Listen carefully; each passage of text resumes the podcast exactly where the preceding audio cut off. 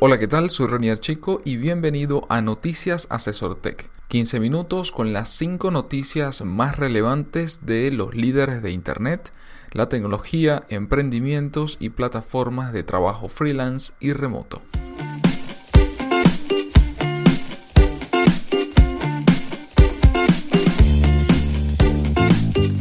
Cada lunes, Félix Bolívar y mi persona te comentaremos la información más relevante para que inicies la semana con buenas noticias.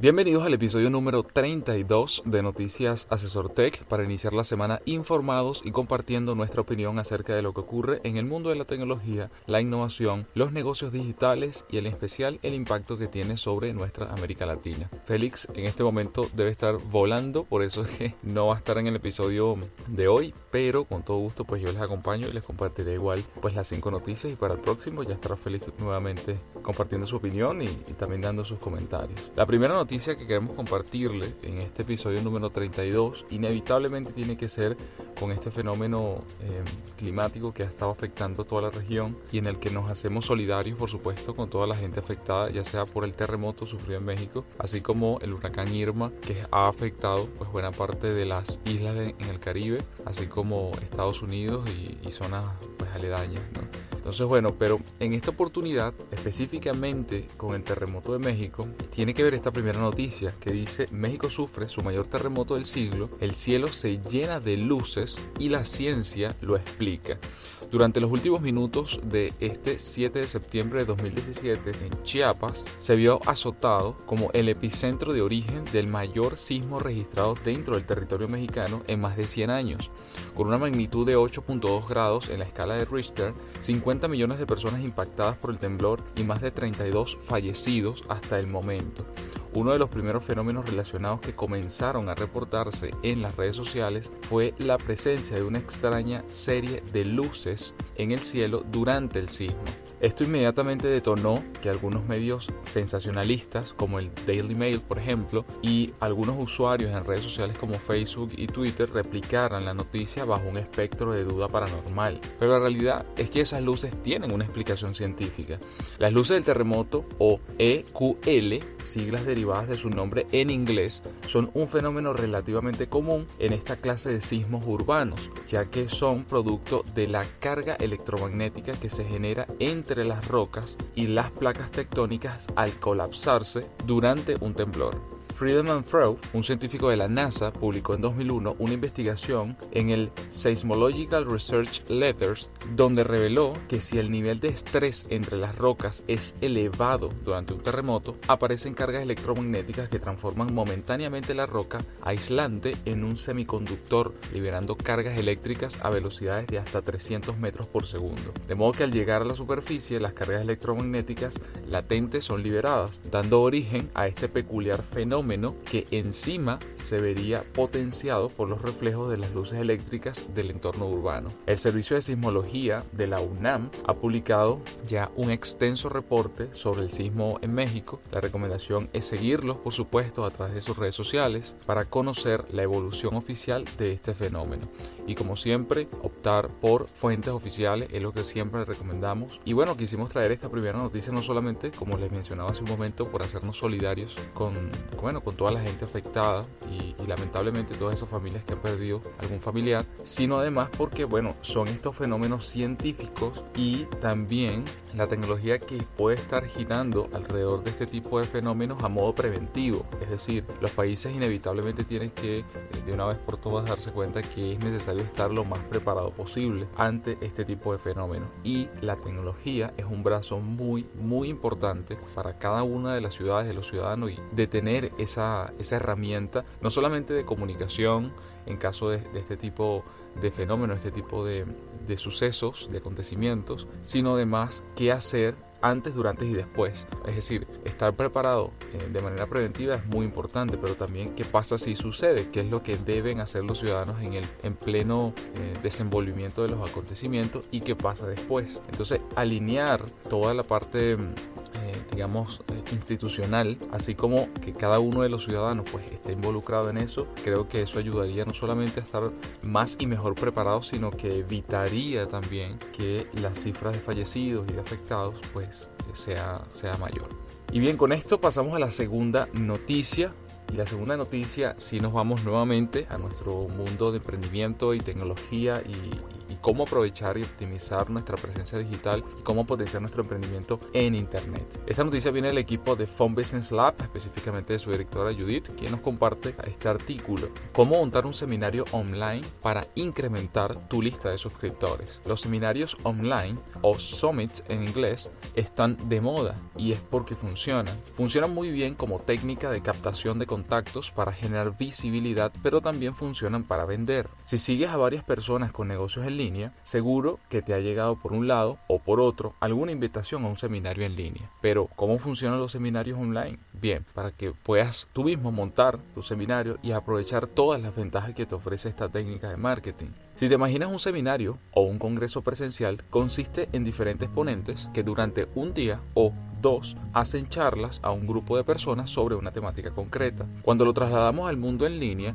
el concepto es el mismo, es decir, un grupo de ponentes da sus charlas a la gente que se apunta para asistir. La única diferencia es que se hace por videoconferencia como un webinar. De esa manera, los asistentes pueden ver la ponencia en directo o ver la grabación. Los seminarios online suelen ser gratuitos, ya que se utilizan como técnica de marketing para conseguir un objetivo concreto, visibilidad y posicionamiento, captación de suscriptores o bien generar ventas de un producto o servicio. ¿Cómo es la dinámica de un seminario en línea? Cada ponente tiene una hora asignada y las personas que se hayan apuntadas para asistir se les envía un enlace para conectarse a la hora indicada a cada ponencia. Hay seminarios en línea que son grabados, es decir, que las ponencias no son en directo, no son en vivo. Esto permite al organizador prepararlo todo con antelación y en este caso lo que se envía a los asistentes a la conferencia es el enlace a la grabación. Alguna de las principales ventajas de organizar un summit online o seminario en línea es que en el caso de los congresos en línea es verdad que es todo un trabajo para montarlo,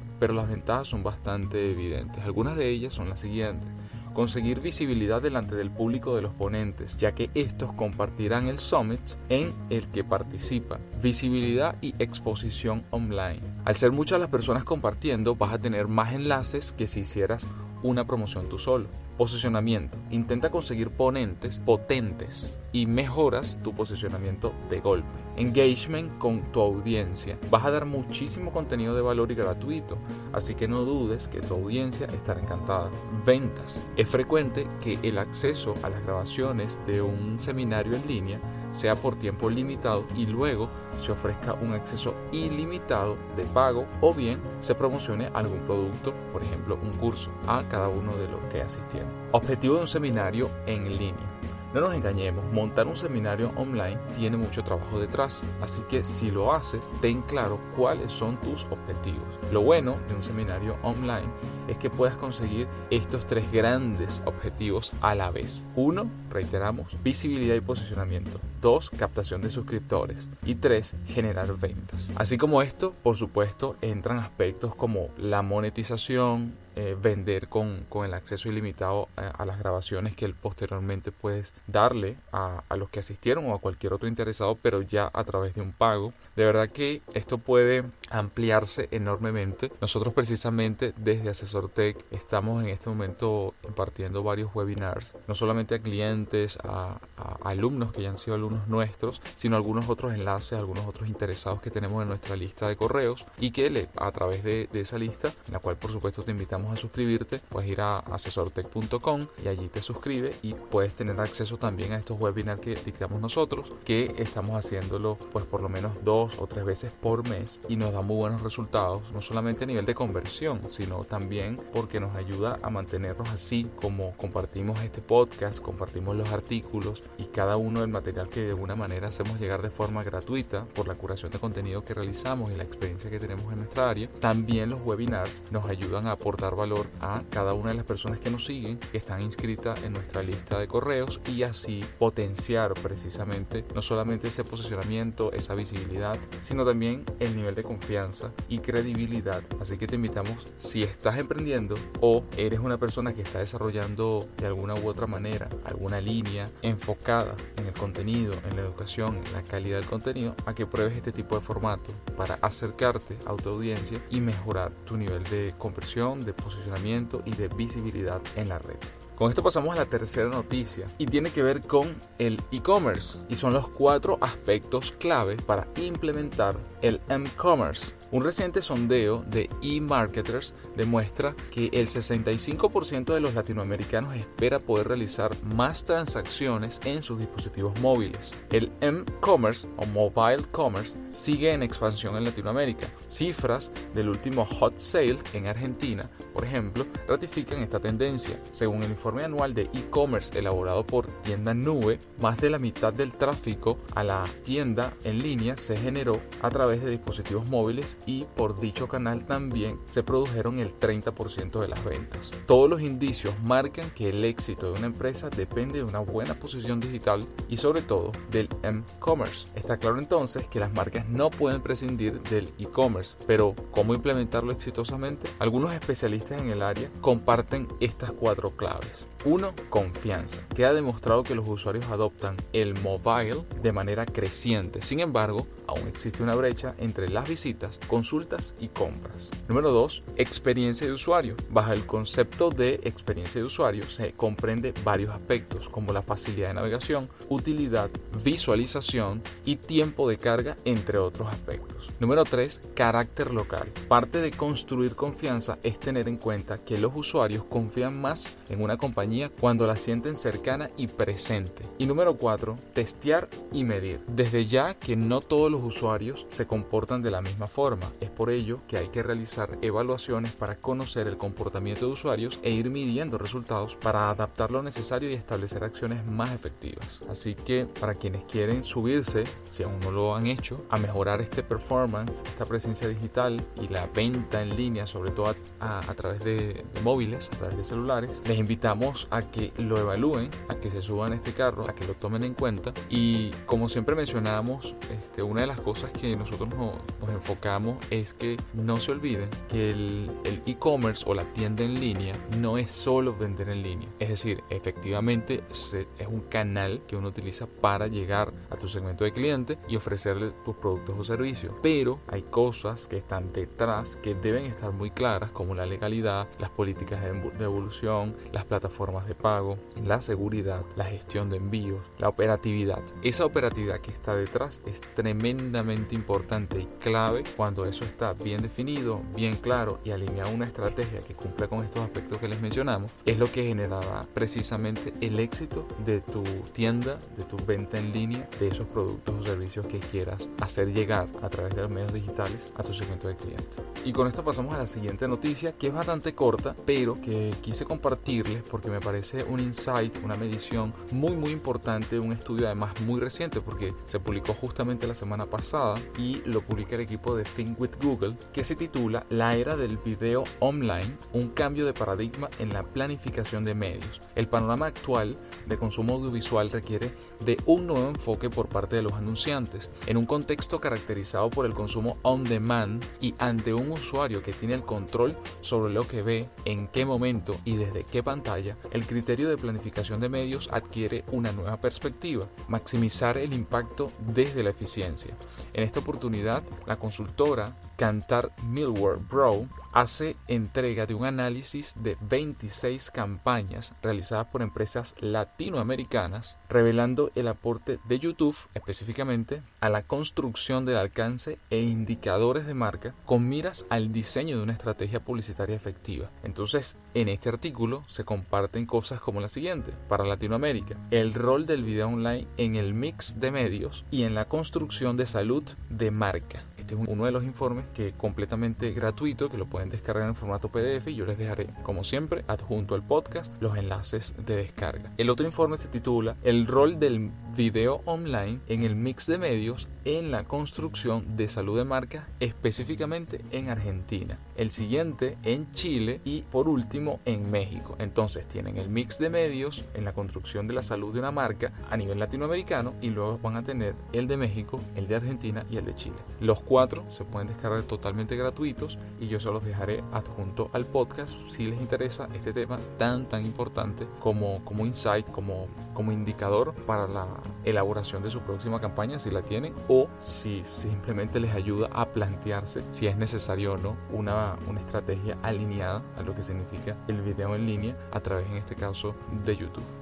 Y con esto llegamos a la número 5, a la noticia número 5 de este episodio número 32. Y si hay una cosa que nosotros insistimos mucho es que hay que aprender de los errores. Y esta, esta última noticia que les traigo, que es del equipo de Harvard Business Review, revela cuatro grandes errores que cometen las empresas frente a la disrupción digital. Lo digital se avecina y se avecina deprisa. Ningún sector industrial es inmune a la disrupción. Una cosa es segura respecto a la transformación digital. Será un gran cambio para toda su organización.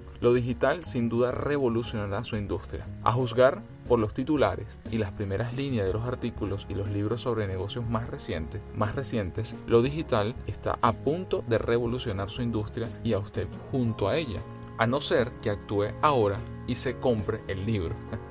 no es que discrepe, al, comenta en el artículo, no es que discrepe, al menos no del todo. Sería terriblemente ingenuo dar por sentado que no necesitará cambiar nada dentro de su negocio. Sin embargo, algunas de las creencias más comunes sobre cómo se producirá, repetidas sin parar por conferencistas, autoproclamados, gurús y consultores, han sido simplificadas en exceso, mal entendidas o mal aplicadas. En la mayoría de los negocios normales, el impacto de lo digital será diferente al que tenga para gigantes tecnológicos como Amazon, Google y Facebook. Aquí detallo cuatro implicaciones a las que deberías prestar atención y que no siempre se entienden. Número uno, efecto red. El ganador no siempre se lleva todo. La primera idea equivocada común es que en un mundo digital el ganador se lo lleva todo. Muchos modelos de negocios que hacen un uso extensivo de tecnologías digitales tienen características propias de la organización en red. Esto significa que cuantos más usuarios y proveedores de contenido se sumen a la idea, mejor funcionará el modelo de negocio. Número 2. Complementar no implica sustituir. Un segundo error sobre la disrupción digital es pensar que una nueva tecnología siempre sustituye otra anterior, a la que convierte en obsoleta. Es cierto, hemos sido testigos de la sustitución de la máquina de fax por el correo electrónico, del reemplazo de los disquetes por las memorias flash y de la suplantación de la enciclopedia británica por la Wikipedia. Pero las industrias con sustitutos perfectos son la excepción que confirma la regla. En la mayoría de los casos, lo digital ofrecerá un nuevo complemento, no un sustituto. Se trata, por tanto, de una dinámica de mercado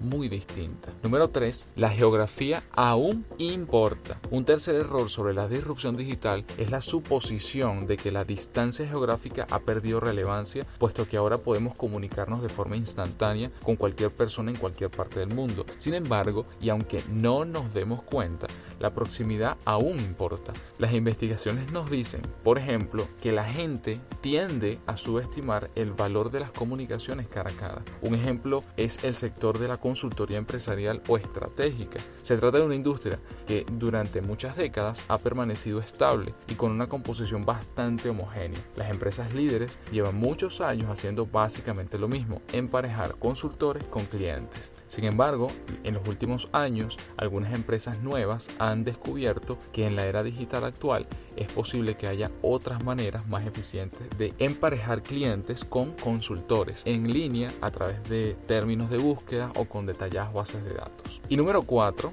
velocidad, no tan rápido. Una de las características de la era digital, sigue afirmando la gente, es que los cambios son rápidos. En consecuencia, y dado que el mundo está cambiando tan deprisa, las empresas también necesitan cambiar deprisa. La primera parte de esta afirmación, que el mundo está cambiando más deprisa que nunca, es también cuestionable. Las investigaciones académicas sugieren que el ritmo del cambio no ha ido en alza en absoluto, pero incluso si su negocio está experimentando cambios constantes, esto tampoco significa que su empresa deba cambiar rápidamente, sino que probablemente le convenga lo contrario. Si en una industria de cambio rápido su empresa cambia a la misma velocidad que la industria, es muy probable que se esté subiendo al carro de todo tipo de modas pasajeras. Recuerda Second Life, el mundo virtual en el cual la gente todavía podía vivir a través de un avatar. Se suponía que iba a ser la próxima gran tendencia. El banco holandés ING decidió actuar deprisa, montó rápidamente un gran equipo de ejecutivos entregados que investigaría sobre ello, desarrollaría aplicaciones y comercializaría sus productos dentro del mundo virtual. ING estaba decidido a no perder el tren, pero el tren nunca salió. Lo digital está cambiando la naturaleza de la ventaja competitiva en muchos negocios de la misma forma que lo hicieron antes otros avances tecnológicos. Sin embargo, el cambio no será uniforme en todas las industrias. Las tecnologías digitales están afectando y afectarán a cada negocio de manera diferente. Si obvia estos matices, sus decisiones estratégicas podrían descarrilarse seriamente. Bueno, esto es simplemente un extracto de estos, de estos cuatro errores que comenta que comentan y que explican a detalle en, en este estudio del Harvard Business Review y que les invitamos pues a, a, profundizar en cada uno de ellos ya que hay muchos más detalles, también más ejemplos en cada uno de los que señala este artículo y que por supuesto hay que tomar en cuenta. Muchas veces nos dejamos llevar bien como él comentaba por algunos titulares de libros, por algunas conferencias, quizás eh, caemos este, este error de, bueno, de hacer llamativo de alguna manera lo que nosotros hacemos para precisamente eso, llamar la atención atraer audiencia. Y bueno, quizás estamos malinterpretando o, o, haciendo llegar mal el mensaje si no aclaramos bien de qué se trata y que no todo va tan rápido y que no todo se va a sustituir o que el cambio es drástico es radical o que todo se va a sustituir por máquinas. Esto mm, realmente no es tan así y por eso es que es muy muy importante que lo tomen en cuenta y aspectos como estos más aún porque no quiere decir que la innovación o que la disrupción o que la transformación digital esté mal, pero dependiendo de la estrategia de tu empresa, de lo que estés haciendo, pues cambiará y variará de acuerdo al caso. No siempre será tan rápido, no siempre será tan lento, no siempre serán sustitutos, sino complementos y eso creo que es lo más importante. Y bien, con eso llegamos al final de este episodio, pero sin antes, tal como le mencionamos en el episodio anterior, estamos dejando un bonus, una noticia bonus al final de cada uno de los, de los episodios y en este caso se trata, como siempre, bonus relacionados a eventos en la región. Y el bonus de esta semana es el Sub Summit que llega a Colombia para conectar la Alianza del Pacífico con Europa. La unión de Colombia, Chile, Perú y México representa la octava economía mundial con cerca de 225 millones de habitantes y el 35% del PIB de América Latina. La primera edición del Sub Summit Alianza del Pacífico conectará a los ecosistemas de emprendimiento e innovación de los países que conforman este bloque, como ya les mencioné, Chile, Perú, México y Colombia, con Europa. El Sub Summit estará presente en Colombia entre el 30 de noviembre y el 1 de diciembre de 2017 en el marco de los Héroes Fest, el festival de emprendimientos e innovación más importante del país, organizado por el MINSIT e Impulsa Colombia, que tendrá lugar en la Pontificia Universidad Javeriana en la capital colombiana. El evento busca promover la cultura del Venture Capital o inversión de grandes corporaciones y de fondos de capital en emprendimientos, abrir oportunidades de negocio entre las startups, corporaciones e inversores y apoyar el talento con mayor potencial de internacionalización en la región. Además, este evento de la Alianza del Pacífico será el escenario ideal para que las startups previamente seleccionadas presenten los modelos de negocio más disruptivos como parte de las soluciones que quieran prestar a diferentes sectores. De la misma forma, podrán tener citas uno a uno con inversores y directivos de innovación de grandes empresas. Finalmente, Natalia Bayona, vicepresidente de Desarrollo Internacional de Spain Startup, señaló lo siguiente, abro comillas, la Alianza del Pacífico se ha convertido en una plataforma de atracción de negocios. Actualmente recibe el 41% de la inversión extranjera directa que llega a América Latina. Esta cifra confirma que hay una oportunidad para que los inversores y las corporaciones internacionales desarrollen alianzas estratégicas con emprendedores y apuesten por la innovación en los cuatro países. Fin de la cita. En su pasada edición en Madrid, España, SOT Summits reunió a más de 12.000 asistentes. Los resultados del encuentro pueden resumirse en oportunidades de negocio y en financiación para las startups por más de un billón de dólares. Así que bueno, ya lo saben, repito de todas maneras la fecha para que estén atentos si van a estar en Colombia en esas fechas, pues bueno, van a poder asistir o por lo menos estar atentos a ver si, si, si están al frente, si son, eh, están al frente de una startup que ya ha sido de alguna manera apoyada, financiada o asesorada por eh, alguna de las instituciones que conforma la Alianza del Pacífico y se encuentran entre el 30 de noviembre y el 1 de diciembre de 2017 en Colombia, específicamente en la capital colombiana, en Bogotá. Entonces, bueno, podrán asistir y estarán atentos a ese evento. Y bien, con esto llegamos al final de este episodio número 32 de Noticias Asesor Tech. Como siempre, gracias por escucharnos. No olviden suscribirse si les gustó, darle like y compartirlo con sus compañeros, amigos y familiares. Nos escuchamos el próximo día lunes.